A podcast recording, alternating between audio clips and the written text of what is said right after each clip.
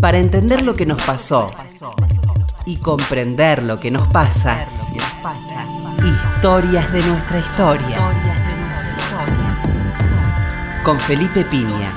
Historias de nuestra historia. Aquí, con Felipe. En la radio de todos. En la radio de todos. Hola, buenas tardes, ¿cómo le va? Acá estamos nuevamente en Historia Nuestra Historia. ¿Qué tal, Roberto? Hola, Felipe, ¿qué tal? Buenas tardes. Bueno, como siempre aquí en Radio Nacional, domingos 14 horas. Hoy tenemos una invitada, María Elena Barral. ¿Qué tal? ¿Cómo estás? Hola, ¿qué tal? Gracias por la invitación. Para hablar de un tema muy interesante, un libro que la verdad que es muy recomendable, publicado por Sudamericana, que es Curas con los pies en la tierra. Eh, uno se imagina inmediatamente algo, pero va mucho más allá del libro, porque es un libro que recorre toda la historia de la iglesia argentina y uno quizá piensa en Mujica solamente cuando dice pies en la tierra o el padre Pepe, qué sé yo, pero la verdad que estamos hablando de gente muy interesante a lo largo de toda la historia de la iglesia. Que podemos empezar primero por cómo se te ocurrió el libro, ¿no? ¿Cómo fue que pensaste este libro?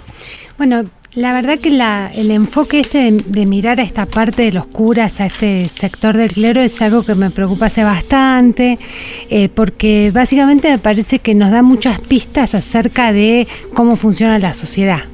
Eh, mirar a, este segmento del clero, bajo clero, con los pies en la tierra, es un poco mirar a la sociedad, los modos de relacionarse con la religión católica y, eh, digamos, cómo construyen esa relación que, de por sí no, no está construida, hay que construirla, ¿no? Claro.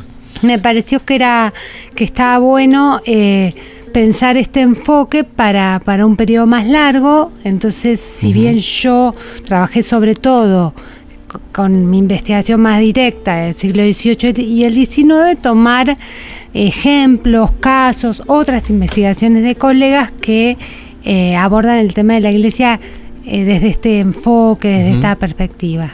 Bien, vamos a empezar por este cura alborotador que vos contás de Gualeguay, que es el fin de, del siglo XVIII, ¿no? Todavía en la colonia. Eh, por qué alborotador, de quién se trata, estamos hablando de Fernando Quiroga de Tahuada, quién fue este señor, ¿no? En primer lugar podemos decir que fue el fundador de Nogoyá. Ahí tiene su calle, tiene su monumento en la plaza pero no tiene rostro, porque no fue lo suficientemente célebre como para, que lo retraten. Para que lo retraten. Entonces ahí hay un monumento un poco abstracto. Ha pasado con gente célebre, tampoco tenemos retrato de Monteagudo, por ejemplo. Ah, claro. Así que es cierto, ¿no? No hay retrato fidedigno y de Moreno tenemos esas dudas de cuál será, ¿no? Así que imagínate. Claro, de este Fernando Quiroga y al, al lado de su monumento está el de eh, Fermín Chávez, que también era un notable ciudadano de Nogoyá. Eh, la historia de él es interesante porque él cae, llega a Gualeguay en 1780 en pleno proceso de institucionalización de, la región, digamos, cuando esa, esa zona se está empezando a, el, digamos, el eh, poder colonial está haciendo pie en ese lugar. Hasta 1750 era una zona fuera del control colonial, muy cerca de Buenos Aires, pero bueno, después de las respectivas campañas punitivas de los gobernadores, eh, bueno, se, va incorporando. Y en este momento llega eh, Quiroga y Tahuada a Gualeguay y en pocos meses quiere, eh, digamos, eh, aliarse con alguna de las facciones de ahí que están disputando recursos económicos e institucionales. Y, uno de los conflictos lo, tiene con el alcalde, que es eh, Francisco eh, Gómez, que, que es un correntino, y este, lo destituye porque se interpone un poco entre sus en sus proyectos y, lo destituye de una manera muy particular porque es portando el Santísimo Sacramento, usándolo, como dicen los testimonios de la época, como parapeto sagrado. Él dice que lo acompañen para eh, dar el viático y para eso lleva la, Eucaristía. Y en el medio va al alcance del alcalde y lo destituye en medio de una ceremonia, además acusándolo de eh, parcial y hereje eh, de Tupac Amaru. Y de eso sabía bien, porque él venía del Alto Perú, él había servido en, una parroquia cercana a Potosí, y evidentemente la región lo atrae porque es una, una zona que ofrece recursos que no están totalmente apropiados. Estamos hablando de dos años de la rebelión de Tupac Amaru, ¿no? Claro, y donde ya está este, todo bastante caldeado y los obispos también sermonean eh, contra eh, Tupac Amaru y toda su familia. Entonces un poco el capítulo es mostrar las peripecias de este Quiroga y Tabuada tratándose de hacer un lugar en ese contexto que a, que a su vez es adverso, porque ya no están solo los curas como en otros contextos que casi no había autoridades civiles. De hecho, después del alboroto, eh, de alguna manera se refuerza el, el proceso de institucionalización con la llegada de Tomás de Rocamora, que es un poco el fundador de Entre Ríos. El pri- es el primero que habla de los Entre Ríos. ¿Cómo termina la, este pleito? Este pleito te- lo separan para investigar. eh, ahí es cuando se va a Nogoyá. Y en Nogoyá, eh, bueno, aprovecha para fundar la para hacer la capilla, que era viceparroquia de, de Gualeguay, y finalmente eh, vuelve, pero eh, le va muy mal, eh, le va muy mal con, con Tomás de Rocamora y decide volver a volver a Potosí. Lo volvemos a encontrar en plena revolución en el norte, en plena época de Güemes, y es asesorando al, al obispo de, de Cusco contra los revolucionarios. O sea que ahí tomó también una posición política a favor de uno de, lo- de los bandos. ¿no? Y ahí me, me interesó mostrar sobre todo eso, ¿no? En un contexto de, de oportunidades, de recursos de distintos tipos, se están fundando los cabildos, qué es lo que un cura puede, cómo puede intervenir socialmente en ese contexto. Eh, porque 50 años antes, en las parroquias rurales de Buenos Aires, la situación es muy distinta, porque casi no tienen competidores los curas en el plano local. Claro. Eh, hay pocos alcaldes de Sí. hermandad. Jueces hay- de paz prácticamente no nada. no, jueces de paz después. claro. Hay un cabildo, el cabildo de Luján, pero en Ujú. 1755. Entonces, eh, casi tienen casi todo el siglo los curas como las principales autoridades de un poder institucional y las parroquias como las principales sedes de un poder Claro. institucional. La parroquia era uno de los lugares más importantes de congregación comunitaria. Pulpería y parroquia. Junto con la pulpería, Claro, los dos exactamente. elementos, claro, que son los Y dos centros por eso de socialización, digamos. Exacto. No para las O mujeres. sea que este era un, un- pulpería. este era un reaccionario, digamos, en términos modernos, de alguna manera. Sí, eh, de alguna manera sí. Además porque desconoce todo ese mundo social preexistente. Esa zona de Entre Ríos estaba siendo poblada por pequeños propietarios que se estaban peleando contra grandes eh, comerciantes que querían apoderarse de esas tierras. Entonces, eh, esos pobladores justamente ven en la iglesia la posibilidad poner un freno. Y cuando el obispo Sebastián Malvar eh, y Pinto está llegando a Buenos Aires y visita la diócesis y pasa por ahí, estos pequeños pobladores, entre los cuales está este alcalde que destituye Quiroga, le piden si por favor no se puede crear una parroquia ahí, porque iba a ser una, una manera de contener las ansias de, de- acaparamiento de tierras de los grandes propietarios y comerciantes como eran García de Zúñiga, Wright, Ujú. que, después lograron tener eh, determinados puestos militares fundamentalmente en la región. Entonces ahí, si bien no es la política como la entendemos ahora, la de Quiroga y Taboada es una intervención política. Claro. Porque interviene en una lucha de poder a nivel local y se alía con uno de los grupos. Estamos con Mariana Barral hablando de curas con los pies en la tierra. Y este Castro y Cariaga, este de las Pampas. Y Castro y Cariaga sería más este otro tipo de cura del que te hablaba antes, que es el de las parroquias rurales de, de Buenos Aires, que eran prácticamente la, la única autoridad de un poder institucional, institucional que la gente del lugar conocía a lo largo de toda su vida. Y el capítulo permite ver el- las funciones que desempeñaban. Eh, funciones de tipo sacramental, pero también eran capellanes de las cofradías que reunían a, a los notables de los pueblos. Eh, habitualmente se encargaban de la educación elemental, tenían escuela de primeras letras, a menudo eran nombrados jueces eclesiásticos. Eh, y entonces impartían justicia, porque era una de las justicias que existía en esta sociedad de, antiguo régimen. Está bueno esto porque hay un gran vacío, ¿no? Es saber cómo se vivía y cómo se administraba, ¿no? Esa inmensa pampa semidespoblada, digamos, tan dispersa por otra parte. Exactamente.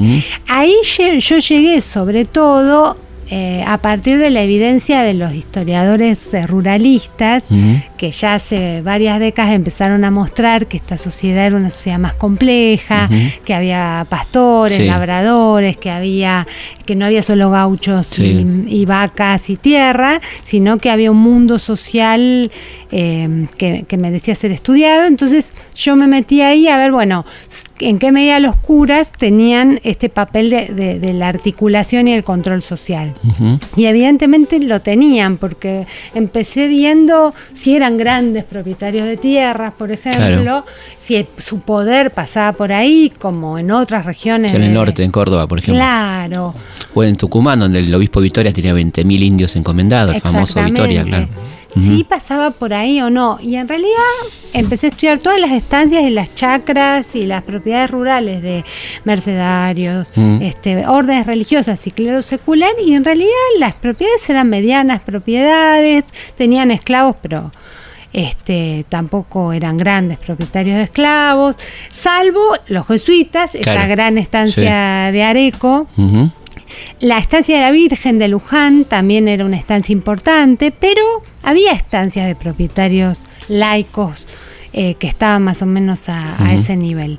Entonces, eh, evidentemente el poder que tenían no podía provenir solamente de esa intervención que tenían a nivel de la propiedad territorial. Tenían tierras en arrendamiento, estancias, chacras, esclavos, contrataban peones, pero no había una diferencia sustancial con el resto. Entonces empecé a ver sobre todo a través de estos mecanismos más institucionales, el papel de las parroquias y por ahí sí. Eh, y, bueno, y en el capítulo también aparece cómo accedían a lo que ellos llaman la propiedad de los curatos. Entonces aparecen con los concursos, que los concursos actuales de nuestra universidad, no hay demasiados, pero los que quedan, eh, tienen un poco esta raíz, porque tenía la, misma lógica, se convocaba un concurso, se publicaba eh, y se presentaban y se hacía un concurso de, antecedentes y, de, oposición. De antecedentes a través de las relaciones de méritos y servicios, que eran una suerte de currículum de la época, y, em, y después se sorteaban temas, tenían que que presentar, desarrollar determinados temas que... Y después había un orden de méritos. Y en el orden de méritos, en, eh, el obispo proponía un orden de méritos y el virrey, como vicepatrono, podía refrendar o no la, la terna. Y, Cuando decís vicepatrono estás hablando del patronato, que era la institución, ¿no? Exactamente. Que se, mantuvo después, ¿no? claro, que mm. prácticamente no había intervención directa de, la Santa Sede, sino que los reyes y los, virreyes. y los virreyes administraban la iglesia en Indias, recaudaban diezmos, eh, bueno, designaban... Obispos. Claro. Eh, y bueno, en el caso de los obispos lo tenían que, el Papa tenía que que eh, que presentar las ternas, claro, presentar las ternas y se, decidía acá, ¿no? Exactamente. Bueno, entonces, eh, eh, en, algunos casos, el vicepatrono alteraba las ternas o no. Y, en, el caso de Castro y Careaga, alteró las ternas. Y Castro y Careaga tenía todas las de ganar, porque era doctor en, ambos derechos, había estudiado en Charcas, tenía treinta y pico de años, ya una carrera, etcétera, etcétera, y le ganó otro de veintinada que se, orden, mm. se ordenaba accediendo a esa parroquia y, tenía muchos vínculos con, la... Acomodo, digamos. Claro, con la élite local. Entonces Porque recordemos que cada familia tenía un cura, ¿no? En, las grandes familias había un militar y un cura en todas las familias. Sí, sí. Entonces eso era parte del poder también, ¿no? Claro. Eh, algunas familias entregaban a sus primeros hijos eh, como una suerte de primicia eh, al al orden sacerdotal. ¿sí? Eh, y No hubo bueno, gran familia que no tuviera un cura, ¿no? En, en las grandes familias hablamos, no porque sean grandes en el buen sentido de la palabra, Sí. sino poderosas económicamente, influyentes, de eso estamos hablando. Sí, sí, Sumado a la institución del mayorazgo. claro. O sea, porque ese hijo mayor era el que se llevaba todo la herencia. Claro. Que en- en Por eso ella dijo sacrifican, ¿no? De alguna manera, porque ese, ese- se quedaba. ofrenda, claro. es una ofrenda Claro. como, la- las primicias, Claro. eh, que son los primeros frutos de la cosecha. En este caso son los primeros frutos de la familia. Sí, porque el tipo no dejaba de tener derecho a herencia y quedaba para la orden en muchos casos, Claro, el del mayorazgo, ¿no?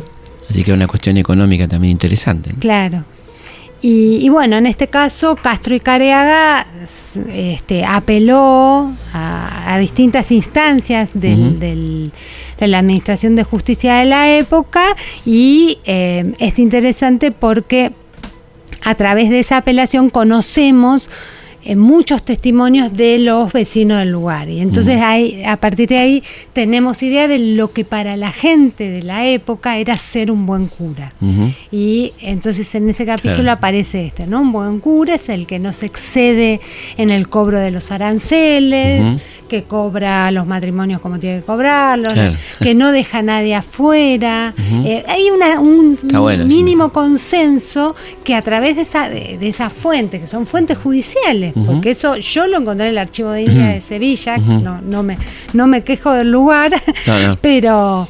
eh, pero es porque llegó hasta hasta hasta A esas instancias. hasta esas instancias. Y hay varios capítulos donde yo trabajo a partir de todos esos testimonios que más que ver lo que la iglesia quiere que sea un cura, ves lo que la sociedad Claro. busca como Que no es lo que circula frecuentemente, por otra parte, ¿no? Que Esas, no- opini- claro. esas opiniones. Pero ¿no? ahí los obligan, de alguna manera, a través de interrogatorios, a decir, bueno, y entonces dicen si tenía genio violento o no, claro. si, Si era amigable con, con el común o no, si a unos y a otros administraba sacramentos. Bueno, este, toda esa serie de preguntas que parecen formales, si era equitativo y justo, pero que hacen a la- las normas de, de la época. Y esas fuentes aparecen en, en este tipo de, de expedientes. Esa fuente que contaba Ricardo Palma en Tradiciones Peruanas, que no sé si están en la literatura argentina frecuentemente. Parece que no. Las fuentes judiciales, Están las fuentes judiciales en general eh, Claro. para describir las clases populares, ¿no? Que son el único lugar donde son mencionadas, ¿no? Tenemos, por eso que siempre se le asocia al, al delito, porque claro, lo único que aparecen es ahí mencionado, ¿no? Este, es muy interesante ese recorte de la visión sobre los sectores populares como delincuentes, porque el único lugar donde son mencionados son las causas judiciales, ¿no? Entonces es un recorte absolutamente capcioso de cómo vivía la gente pobre, ¿no? Porque la- las únicas menciones que hay es en, en- en- en edictos judiciales, en procesos judiciales y demás, ¿no? A mí me pasó cuando hice el libro Mujeres tenía que ser.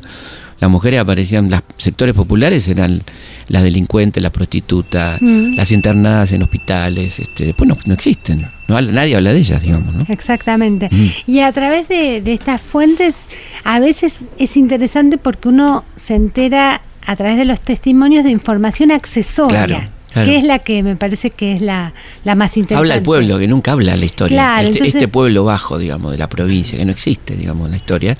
Y la única forma de escucharlo, ¿no? Exactamente. De conocerlo.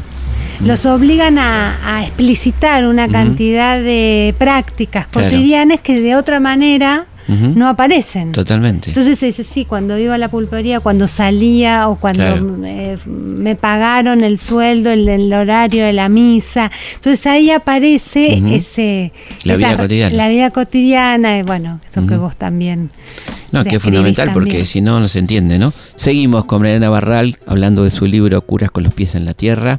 Bueno, y tenemos un personaje muy interesante del cual San Martín habló mucho en distintas formas, en términos irónicos, en términos de halago. Don Julián Navarro, ¿no? El capellán del ejército de los Andes. Este, hay una referencia muy graciosa de San Martín a Navarro cuando se queja en la carta de 1830 eh, a su amigo Guido, cuando Rosas restablece las relaciones con el Vaticano y él se ofrece como obispo de Buenos Aires, ¿no? Entonces dice, eh, yo soy un, soy un santo, soy San Martín, enojadísimo con Rosas por restablecer el vínculo con el Vaticano. Soy un santo San Martín y qué mejor que yo para ser obispo de Buenos Aires. Después de todo puedo despachar a las penitentes con la misma celeridad con que le hacía nuestro querido Navarro, ¿no? refiriéndose al capellán del ejército, que parece que era bastante pícaro, este don Julián Navarro, pero eh, bueno, hablemos de, antes, de cuando venía Rosario este Navarro. entre, paréntesis, mm. eran muchos eran pícaros. Mm. Y, y, el problema, y en realidad ese, volviendo a lo que decimos, mm. no era un problema para la feligresía. que, su cura tuviera sus asuntos por sus amantes, para decirlo rápidamente. Eh, sus, sus, mancebas. Claro, sus mancebas. Eh, hijos hijos. Si no mm. había otros problemas, mm. esos conflictos no salían a la luz. Exactamente. Pero cuando había otros problemas más serios, ahí les, eh, actuaban como una especie de agravante. Y además tiene una novia que todo el mundo sabe que es público. Amancebado. Amancebado era el término Amancebado, etc. Bueno, ¿quién era don Julián Navarro? Y a Navarro yo lo encuentro desde que era cura en Rosario que ahí aparece en 1810 con un conflicto fuerte con el alcalde. Estos, estos conflictos entre curas y alcaldes tienen que ver con cómo es esta dupla en el poder local y, cómo se disputan espacios, decisiones y el control de alguna manera. Bueno, acá eh, Isidro Noguera es el alcalde de Rosario, se pelean en una pulpería porque Noguera tenía, parece, en ocasiones un afán recaudatorio extremo. Entonces quería imponer multas por, por, donde hubiera. Entonces en esa pulpería estaba Navarro, este, bueno, Navarro eh, también se, se, puso en contra del alcalde y empezó una escalada de conflictos que terminó con el, con el eh, cura sacándole el lugar de, del alcalde en la misa, que tenían un, lugar preferencial. De privilegio, claro. Y después se une con otros conflictos. Eh, Noguera tenía un amante también, que era Manuela Pedraza. Y Manuela Pedraza, eso ya es después de las invasiones inglesas. Cuando ya está viuda. Cuando ya está viuda y, es heroína de, ese momento y llega un poco a Rosario de la mano de este eh, Isidro Noguera que tiene su mujer. Eh, y bueno, el problema es que parece que, que Noguera también usaba a la, a la tucumanesa, como le decían, para, eh, en ese afán recaudatorio, ¿no? Usaba un poco el prestigio que tenía Emanuela para eh, imponer su autoridad. Eso es interesante. Pero a la mujer de Noguera eso no, le gustaba demasiado. Por más tucumanesa que sea, ¿no? Por más tucumanesa y heroína. Era el amante, claro. Y entonces parece que, bueno, eh, empezó un conflicto muy fuerte y Noguera le, la, dejaba estropeada, como, como aparece en las fuentes, a, Manuela. Y, o sea, violencia de género. Violencia de género, y ahí interviene el cura pidiéndole que se aleje, bueno, ahí interviene. Y además, el conflicto con el alcalde tiene cada vez un lenguaje más de la política revolucionaria. Este alcalde se convierte cada vez en un déspota, en un tirano. Entonces, en los conflictos locales aparece este lenguaje de la revolución.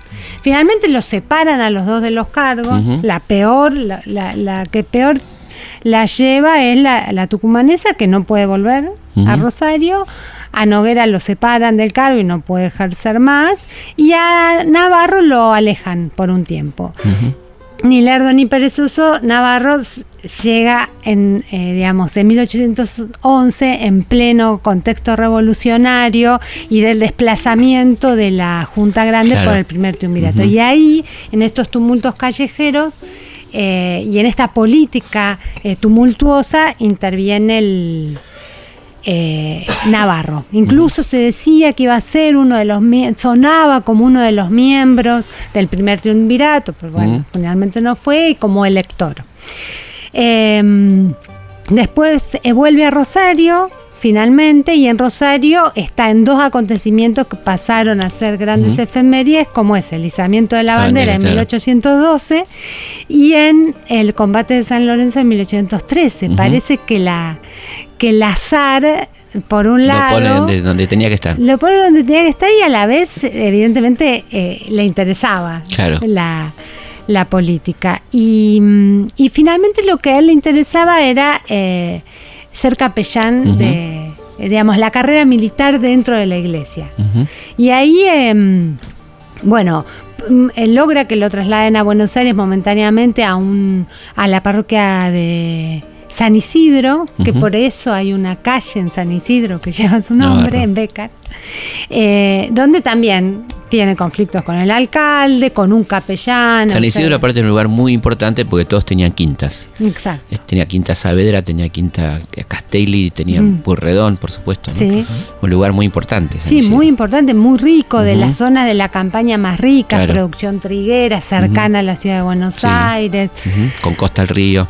Tenía cofradía de ánimas, como muchas, ¿no? Estas hermandades. Y en el y, y el conflicto que yo encuentro aparece en el contexto de elección de autoridades de esta de esta cofradía, donde también se pelea con el alcalde y es elegido otro. Eh, hermano mayor es elegido eh, otro eclesiástico que es Eusebio Arevalo, que bueno, eh, finalmente se queda con la con la capellanía. Ahora enseguida seguimos. Vamos a una pausa y continuamos hablando de los curas en el- con los pies en la tierra con Mariel Navarral. La herencia común de un pueblo es su historia. Es su historia. Historias de nuestra historia. Con Felipe Piña. Con Felipe Dudas, sugerencias, comentarios. Comunicate con Historias de nuestra historia a través de nuestro mail. Comunicate con historias arroba radionacional.gov.ar.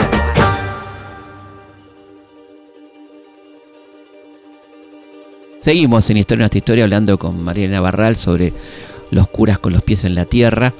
Eh, Súper interesante y un trabajo detectivesco, decíamos, a partir de expedientes judiciales y estas cosas de este conflicto entre el poder terrenal y el poder espiritual, que tiene poco de espiritual en realidad, es muy terrenal también, ¿no?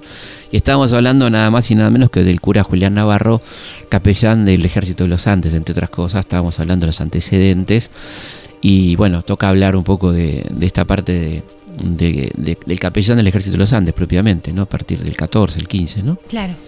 Sí, él eh, finalmente logra que lo nombren capellán. Ujú. eh, jun- bueno, él es hombre de Pueyrredón. ¿no? Claro. Él finalmente logra eh, una posición preeminente en el, en el momento que Pueyrredón es director supremo y suponemos que a partir de ahí es que Claro. logra ir a, a Mendoza para cruzar la, la cordillera. Y lo que lo que yo rescato acá en, en- este capítulo, basándome en, en trabajos de, de- de otros colegas, también es el papel de la religión en el, en el Ujú, ejército sí.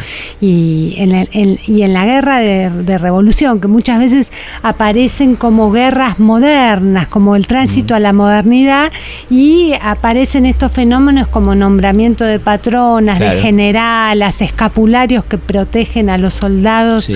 Eh, y bueno, y en el caso de- del ejército de los Andes, siguiendo el ejemplo de Belgrano. Que le manda Eh, esa carta maravillosa a San Martín. claro, Dice que es exactamente. tan importante la religión para fomentar la obediencia, ¿no? Es extraordinaria esa carta, extraordinaria. exacto, la obediencia y la, y la cohesión. Claro, la cohesión, ¿no? el orden. Porque hay un, un- hay un mundo de, de milicianos provenientes de regiones Claro, muy muy distintas, diversa, muy de distintas diversas, clases, hay 800 esclavos ahí hay. clases, etnias. Entonces, Claro. como elemento de. 300 de- guaraníes. Lo único que tienen en común es que son católicos, Claro. básicamente. Sí, pero claro, si vos te pones a pensar estos 5.000 tipos, hay 800 esclavos, 300 guaraníes, gente proveniente de, de distintas partes de la- de la- del país. O sea que está muy bien lo que dice Belgrano, ¿no? Exactamente, Mm. ya lo había dicho en la campaña del Paraguay con los jesuitas. Dice, tengan bien presentes las máximas de los Claro. jesuitas. Sí, sí. Eh, Sí, siempre hablando de política, porque no está hablando No, de no, religión, está no, hablando de política. Mm. Totalmente. Y bueno, el nombramiento que Belgrano hace La de, generala. la, de la generala de la. Virgen de las Mercedes es casi azaroso, porque coincide la fecha de la batalla con la, fecha de la- del Día de la Virgen de la Merced. Y lo que hace San Martín es tomar ese guion y aplicarlo a la Virgen del Carmen en el caso de Mendoza. Claro. Totalmente. Eh, bueno, y ahí eh, está Navarro y Navarro. Ahí tenemos tres curas interesantes. Sí. Navarro, Aldao, Aldao y Beltrán. y Beltrán. ¿no? Aldao. Aldao increíble. O sea, Sí, sí, sí. El, el cura Aldao, bueno, está para un libro. Sí, totalmente. Yo creo que mm, amerita, amerita un libro y sobre todo esto, ¿no? De pensar eh, la intervención política de, de los curas a favor de la causa revolucionaria Después y de la, lucha después armada. Y después de la condena papal del 16, la famosa breve de, de Pío VII, que condena a los católicos al infierno, ¿no? Donde está esa carta de San Martín que dice no hay purgatorio para nosotros, ¿no? O sea, el que alzara las armas contra mi bien amado hijo Fernando VII irá al infierno, ¿no? Exactamente. Esa condena que, que pensemos lo que era la palabra de un papa en 1816. Exactamente. El valor que tenía, ¿no? Para un católico y un cura, para, además, ¿no? Pero, digamos, la, la intervención de la religión y del clero en el ejército era muy anterior y lo seguiría haciendo hasta... Pero es muy valioso, ¿no? Digo, esa decisión, porque el Sí. cura este, está, digamos, está desobedeciendo al Papa, Sí. ni más ni menos, ¿no? Sí, sí. No, no, está claro que eh, en el caso de estos siguen la carrera de la revolución en estos ámbitos que su sacerdocio le permite. Entonces ahí el rol de ellos, imagínensela, en el contexto de guerra, donde la muerte es una posibilidad muy- Claro. muy, cercana, digamos, a veces nos olvidamos de cuestiones tan básicas como esa. La muerte. Eh, la muerte tan cercana, la, la protección, esto de usar los escapularios. Como, como Amuleto. pro- amuletos protectores, eh, bueno, atender a los heridos. este- él ya lo había hecho en el combate de San Lorenzo, Sí. digamos, hay una experiencia previa Claro. también acumulada. Y, mm, y después, bueno, eh, toda la asistencia en general a, a los enfermos, a los moribundos, la, la La extrema eh, el rol de, de- de los eclesiásticos en esos contextos es muy apreciado. ¿no? En, esos, en esas situaciones límites, Claro. un poco también de sentido común a, a la historia, ¿no? ¿Cómo termina Navarro su vida? Na- Navarro termina, bueno, en Chile, se queda, vuelve por un tiempo a- en la época de Rivadavia a Buenos Aires. Mal momento. Ma- sí, pero él no... no él- participa de la conspiración de Tagle, ¿no? No, él no participa. Eh, es, es posterior. Es cuando ya Rivadavia está Claro. bien, bien instalado. eh, pero bueno, allá es amigo de los exiliados este, unitarios Claro. y se sabe que estuvo en la casa de Sarmiento y que ahí es cuando le da bastante letra Mitre para eh, que, que- que Mitre lo cuenta en su historia y dice sí el Navarro me dijo cómo San le preguntaba cómo había sido el combate de San Lorenzo qué había hecho San Martín y Testigo que- privilegiado. que ahí hizo un poco de trabajo de campo eh, Mitre obteniendo esta información. Después muere en 1850 y pico y eh, un siglo después hay una comisión en Rosario que quiere eh, traer los restos. Porque sobre todo parece que había una fundación importante, de alguna capellanía, de Claro. alguna... eh, y en teoría él había dejado un testamento pidiendo que se lo eh, entierre en un monasterio. Pero nunca se encontró, nunca se encontraron los restos. Eh, y pero bueno, quedaron estos otros restos, ¿no? Quedó la. En un momento hubo un cuadro en la catedral de Buenos Aires, la calle de Ujú. Bécar, en los bajos relieves en el monumento a la bandera, este, un, algún nombre de una escuela también en Rosario. Pero los restos de él nunca se encuentran. Pero inter- queda por ver algo que, que a mí me interesaría ver es los 40, casi 40 años que estuvo en Chile. Claro, que hizo en Chile. Que es, que es mucho tiempo. Ahí estoy convocando a mis amigos chilenos para que me ayuden con las fuentes a ver si Bueno, lo podemos vamos- encontrar. Vamos a una de las estrellas del libro, eh, el cura brochero, ¿no? Recientemente honrado por el Papa, ¿no? Exactamente. El cura brochero que la verdad yo debo confesar que me que me enteré de muchas cosas que me lo volvieron un personaje muy interesante por toda la parte más de mediador político. Eh, una épocas muy distintas, ¿no? Una, Argentina que se va y una Argentina que viene, el mundo del occidente cordobés tras la sierra retrasado con el oriente cordobés más ligado a la Argentina que se viene, un tipo que anda en mula pero quiere un tren. Claro. Eh, y ve que el ramal Soto Dolores es un va, a representar un beneficio. Es un poco el perfil de cura civilizador.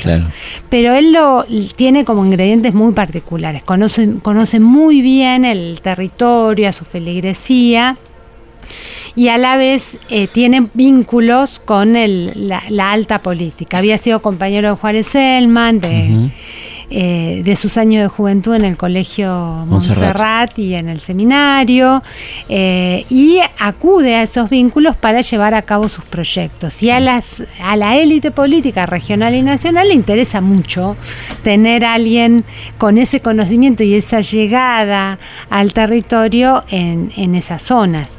Eh, y también es un personaje que une este mundo de la civilización con el mundo más irregular, ¿no? Toda la, búsqueda por traer a, Santos Guayama al, orden eh, es muy interesante porque segura toda esta fama de, santidad que también tenía Santos Guayama no era Recordemos quién era Guayama.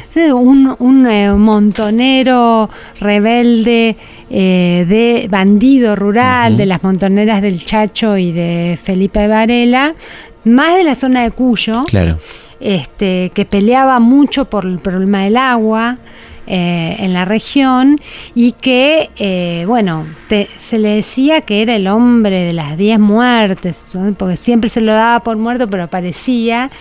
Y entonces eh, Brochero tenía, bueno, tenía esta, esta característica de conductor, ¿no? de conductor de de, del pueblo, ¿no? Entonces, por ejemplo, llevaba a sus feligreses a hacer ejercicios espirituales a Córdoba, hasta que crea la Casa de Ejercicios Espirituales en la Villa del Tránsito, hoy Cura Brochero. Al lado, al lado de, de Mina Clavero, el, Valle, claro. El Valle tras la Villa, Villa Dolores, todo Exactamente, es una zona hermosísima. Logra fundar su casa de ejercicios espirituales, que vayan las hermanas a administrarlo para que la gente pudiera hacer estos ejercicios espirituales que era básicamente tendientes a esta civilización. Y quiere inaugurar esa, esa casa con la presencia de Santos Guayama como la figura rutilante de... Y para eso busca entrevistarse con él a través de todo esta, este mundo que él conoce muy bien. Quedan en encontrarse en determinado lugar, al principio Guayama no va y al final va y le ofrece negociar eh, con las autoridades su, su libertad. Eh, eh, y le ofrece un trabajo en el ejército, bueno, le, va con una propuesta concreta de traerlo al orden. En, en, los ámbitos que Guayama se maneja mejor. Y, bueno, finalmente, después de varias negociaciones, Guayama no acepta, dice que va a ir a la, a la inauguración, no va. Igual la Casa de Ejercicios Espirituales funciona y ese es otro, otro tema interesante. Yo quisiera saber exactamente qué pasaba ahí adentro, porque a veces eran 100 personas o sea, una semana, 10 días. Hoy existen los ejercicios ignacianos, no son los de, San Ignacio de Loyola, pero ¿qué, ¿qué, harían ahí eh, es algo que no está demasiado estudiado y, sería muy interesante ver, pero está claro que está dentro de esta... Em, propuestas de él de eh, civilizar, ordenar esa población rústica, con la cual él se lleva muy bien, porque uno de los, de los reparos que pusieron para la, el inicio del proceso de canonización era que era muy mal hablado. Y después, eso en el setenta y pico, dijeron que en realidad eso atendía a necesidades pastorales y en el contexto de posconciliar. De, hablar como la gente. Hablar como la gente, finalmente. Eh, y el otro reparo eran sus amigos liberales. Porque lo que él hace es estar con la iglesia cordobesa en pleno conflicto del laicismo y las leyes laicas, negociando con los liberales, con Selman, por ejemplo. Con Juárez Selman, con Ramón Carga, que claro. había escrito una tesis sobre los hijos adulterinos. Eh, y, y podía cabalgar perfectamente en- entre esos dos mundos. Obedecía lo que decía la iglesia, pero eso no implicaba que no pudiera eh, tener estos vínculos. Incluso eh, él escribía desde ojos, desde hojas con membrete de Juárez Selman para pedir lo- los favores y decía en la carta, usted verá esta hoja en la que estoy escribiendo, que tiene el claro. membrete. Sí, sí, no sé si le suena. No sé si Claro. reparó en el detalle. Claro. Eh, digamos, lo- esa, esa, esa habilidad, esa habilidad que él tenía y les decía, y cuando, cómo tenían que votar, cómo tenían que llevar a la gente a votar, que le tenían que dar una cervecita, que le tenían que pagar por el gasto de los de los traslado. caballos. de lo- y bueno, cuando Cárcano le dice que no va a hacer el tren, que finalmente no, no lo hace, fue su segundo fracaso, el primero fue Guayama, el segundo empieza a negociar con los radicales y termina trabajando para eh, Irigoyen. Irigoyen. Se muere, eh, se muere antes. ¿no? Se muere en 1914, Antes del triunfo. claro. antes del triunfo. Pero pragmático. Pues ya están, ya los, radicales venían triunfando desde el 12. Sí, en las elecciones provinciales. Exactamente. Se viene, digamos. Sí, Está sí. claro que se viene, ¿no?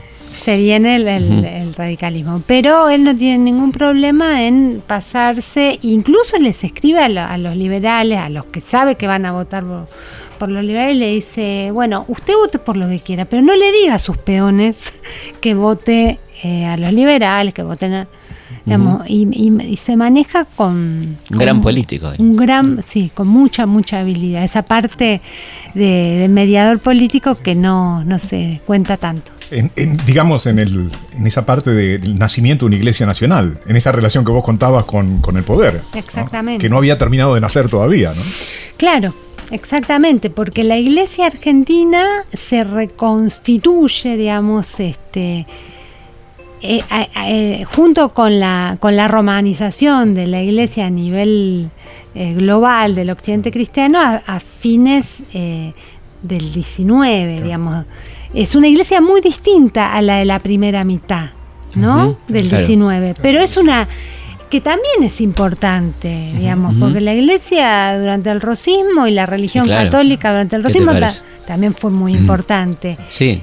Bueno, y lo es también en a fin de siglo, ¿no? Donde tenés a estos obispos eh, ultraconservadores eh, y los que van a avalar después este, todas las represiones y todo esto, ¿no? Mientras, mientras Brochero está haciendo esto, tenés este a personajes como Aneiros, ¿no? Todos Ex- esos, ¿no? exactamente. Ultra reaccionarios, ¿no? Y después el otro ejemplo es, eh, perdón que me adelanto un poco, Sí. pero tiene que ver con esto, con Salver. Jorge María Salver, que es el gran constructor de la Basílica de Luján, que es de la misma época, y la Basílica es un poco la, la, el arma, el monumento contra las leyes laicas, siguiendo claro. muchos ejemplos de- Claro. de, la época, ¿no? Aparte es una catedral neogótica, ¿no? Que Claro. es como volver a- para atrás, digamos, ¿no? Exactamente, pero Arquitectónicamente. Eh, pero bueno, es el, eh, sí, es ese, ese contexto del, del laicismo que coincide con la con la Rerum Novarum a nivel Bueno, Herrero Novaro nos, nos lleva a, a lo que viene, que es esta, digo, por la banda, ¿no? De la Villa Flandria y, y toda esa experiencia alucinante, ¿no? De, de- de capitalismo social que se da en Flandria, ¿no? Que vos acá hablas de este de estos personajes, ¿no? Estos curas. Sí, eh, Herrero ese- Novarum, eh, bueno, era una encíclica que habla de la doctrina social de la Iglesia y la banda de Villa Flandria que sobrevivió hasta hace poco, creo, ¿no? Sí, sí, existe, existe, sí. todavía. Hay una, hay una película muy linda, Muy linda, un por eso me documental acordaba de eso. Magoya Film. Bueno, hoy, est- estos días hay una movilización de la gente de Flandria pidiendo por la continuidad de las fábricas en ese lugar, así que mira qué actualidad, ¿no? ah, mira vos. Sí, Eh, sí, ese capítulo tiene más que nada como protagonistas a los laicos y eso es una consecuencia de esto que veníamos hablando, la Rerum Novarum y la iglesia que se reconstituye y convoca a, a movilizar sus filas laicas y eclesiásticas para contra el, el capitalismo y contra el comunismo. claro, lógico. Y eso evidentemente tuvo eco, porque Villa Flandria es una creación de un empresario católico que se llama Julio Steverling, o Jules Steverling, que inventa una comunidad en, una, en Luján, Claro. eh, en la antigua, al lado de la antigua estación de Jauregui. Muy Eh, cerquita de Mercedes, mi pueblo. Exactamente, en la misma ruta. em, que eh, u- una comunidad donde organiza el tiempo de trabajo y el tiempo libre de toda la población. Él a su vez colabora, porque tiene 16 hijos con, con su mujer, y, y es llamativo porque es una comunidad donde hasta hoy cualquiera sabe lo que es la Rerum Novarum, o sea, una encíclica papal de fines del siglo. XIX. El nombre de la banda del pueblo, la Y banda hay- musical. La banda musical y después está el Que eran todos obreros de la, de la empresa, ¿no? Exactamente. Después está el timón, Ujú. que es el un Club Timón, el donde yo iba cuando era chica. Ah, muy Sí, lindo. Hermoso. sí. Para hacer canotaje. Sí, claro. Eh, después está el pedal, eh, que es eh, de ciclismo. Después está el telar, que es Un eh, modelo de capitalismo social extraordinario. Las casas hermosas para los trabajadores, ¿no? eh, Viviendas. Y a tal punto que evita en un conflicto este, obrero eh, en el que tiene que intervenir el peronismo, eh, Evita, lo- digamos, tiene una entrevista con Evita y Evita empieza con una chanza diciéndole nunca le voy a perdonar haber inventado el peronismo Claro, antes. antes de Perón. Eh, Absolutamente. Claro. Igual, digamos, después tampoco se lleva tan bien, digamos, con este, sí. con, con este modelo, pero sí, es, es esa, ese capítulo muestra la eficiencia del contexto de fines del siglo XIX y del llamamiento de la iglesia a sus fieles a salir y reconquistar esos espacios que consideraba propios y que se estaba Perdiendo. Continuamos en Historia Nuestra Historia hablando con Mariana Barral y su libro Curas con los pies en la tierra. Bueno, acercamos un poco a, la- a las cosas más contemporáneas, eh, curas peronistas y antiperonistas. Hablas acá, bueno, un momento crucial, ¿no? De la historia argentina, ¿no? Exactamente, y ahí me interesó tomar eh, el caso de Tucumán, porque justamente hay una, una tesis de una investigadora joven muy buena, se llama Lucía Santos Lepera, que trabajó este tema del- del- de los curas de los pueblos azucareros, de Famayá y Monteros en el momento, en el peronismo, y en particular en el momento de la muerte de Eva. Pero ella analiza cómo lo, todo el- el- el pe- la irrupción del peronismo dislocó todos los equilibrios locales que involucraban a dueños de los ingenios, eh, personal jerárquico, eh, peones, Una zona de feudalismo directamente. ¿no? Exactamente, y Mm. lo que implica el- la irrupción del peronismo, de los sindicatos azucareros, de la, de la FOTIA, y cómo los curas se reposicionan en ese nuevo contexto, porque había curas que prácticamente eran empleados de los ingenios, porque eran los ingenios el que, los que pagaban al cura. Claro. Entonces ahí hay una gestión muy importante eh, de un obispo que se llama Barrere, que después es reemplazado por Aramburu,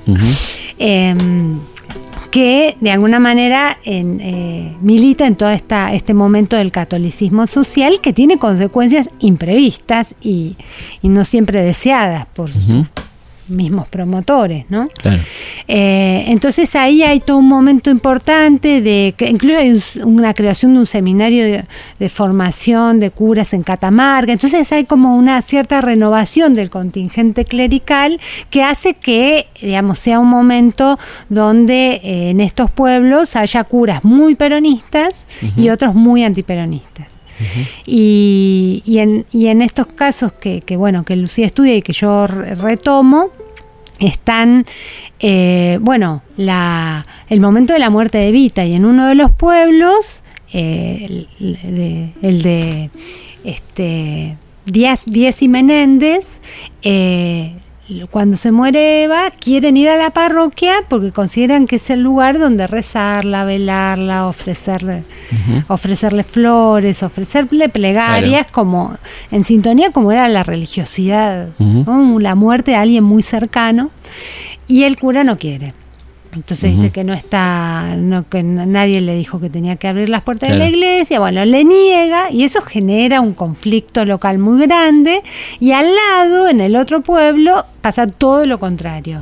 El cura vive hostigando a la directora de la escuela, que no quiere cambiar el nombre de la escuela, que, que quieren ponerle Evita y se llama Roca.